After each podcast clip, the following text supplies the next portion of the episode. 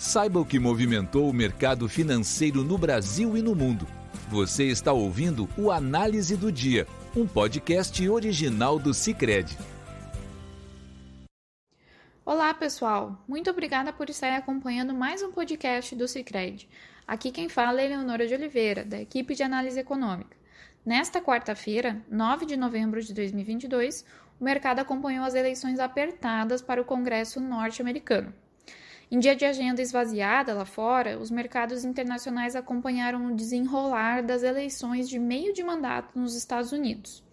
O Partido Democrata conseguiu se mostrar mais competitivo do que era esperado, de forma que ainda não está claro qual partido controlará o Congresso norte-americano.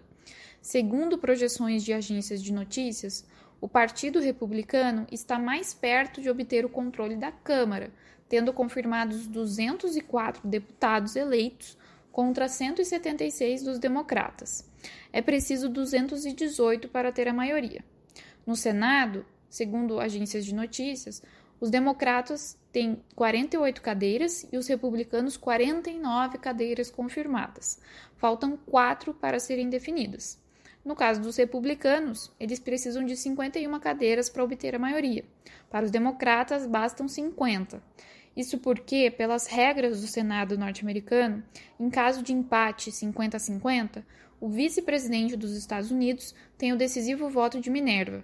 E hoje a vice-presidente é a democrata Kamala Harris. E a eleição apertada, no caso do Senado, se confirmou.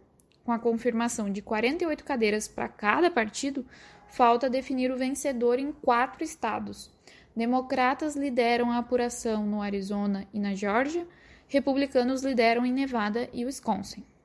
Com a possibilidade, mesmo que em menor intensidade, do Partido Republicano conseguir a liderança nas duas casas, a agenda política do presidente Joe Biden tende a sofrer com ventos contrários, como medidas relacionadas à energia verde, combate à inflação no país e em torno do relacionamento com a China podem não andar nesse contexto.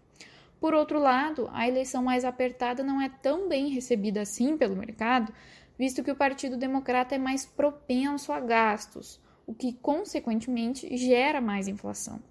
Inclusive, o mercado também ficou em tom de espera a divulgação da inflação ao consumidor de outubro nos Estados Unidos, que sai amanhã. Outro destaque da sessão foi a continuidade das fortes quedas das ações ligadas a criptoativos, em um dia no qual o Bitcoin recuou mais de 10%. Uma crise de liquidez para o FTX, uma bolsa de criptomoedas das Bahamas, levou a sua venda para uma das suas principais concorrentes, a Binance, desencadeando grande volatilidade no setor. Nesse contexto, o Dow Jones caiu 1,95%, o S&P 500 recuou 2,08% e o Nasdaq teve queda de 2,48%.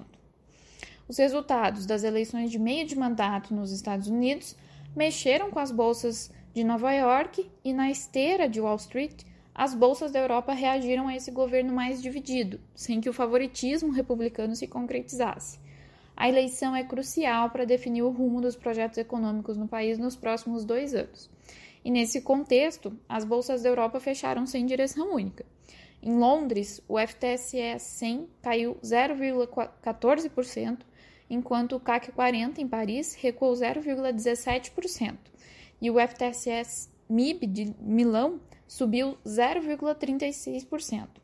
Já o índice DAX em Frankfurt caiu 0,16%, enquanto na Bolsa de Lisboa o PSI 20 subiu 0,34%. No Brasil, acompanhamos a divulgação dos dados de varejo de setembro. O resultado da pesquisa mensal do comércio do IBGE trouxe uma forte surpresa positiva para a leitura de setembro. O mercado esperava uma elevação mensal de apenas 0,3%, enquanto nós esperávamos alta de 0,5% no conceito restrito. Mas foi observada elevação mais robusta, de 1,1%. No conceito ampliado, que inclui veículos e material de construção, vimos o mesmo. O mercado esperava alta de 0,7%, enquanto nós projetávamos avanço de 0,3%, quando a elevação efetiva foi de 1,5%. A alta foi bem disseminada entre as aberturas, com destaque para o desempenho positivo dos grupos combustíveis e lubrificantes, que subiu 1,3%, e hipersupermercados, produtos alimentícios, bebidas e fumo, que registrou avanço de 1,2% na mesma comparação mensal. Mesmo com a surpresa positiva, mantivemos nossa projeção para o PIB do terceiro TRI em 0,6%, visto que aguardamos a divulgação da leitura da pesquisa do setor de serviços, que será divulgada nesta sexta-feira. Quanto aos movimentos de mercado, o Ibovespa, por sua vez, não resistiu ao desempenho negativo das bolsas norte-americanas e à queda do petróleo, e perdeu o nível dos 114 mil pontos no final da tarde, também pressionado pelo recuo nas ações do setor financeiro, refletindo o resultado abaixo do esperado de uma instituição financeira. Já quanto ao petróleo, os contratos futuros da commodity fecharam em baixa hoje, em uma sessão na qual os preços foram pressionados pelo avanço do dólar, moeda na qual a commodity é cotada. Além disso, a divulgação de estoques nos Estados Unidos na última semana bem acima do esperado, uma elevação de 3,9 bilhões de barris, milhões de barris, ante expectativa de queda de 200 mil, contribuiu para a queda nas cotações. Nesse cenário, há a expectativa de que os preços altos e a desaceleração da economia mundial façam com que a demanda por petróleo nos Estados Unidos comece a cair nos próximos meses. Petróleo WTI para dezembro fechou em queda de 3,46%, cotado a 85,83 dólares o barril, enquanto o Brent para janeiro de 2023 caiu 2,84%, cotado a 92,65 dólares o barril. Nesse contexto, o Ibovespa amargou perda de 2,2%. Quanto aos juros futuros, fecharam a sessão regular perto da estabilidade até os vértices intermediários, mas leve alta nos vencimentos longos, refletindo certa cautela com a agenda de inflação amanhã, aqui no Brasil, e as incertezas do cenário fiscal.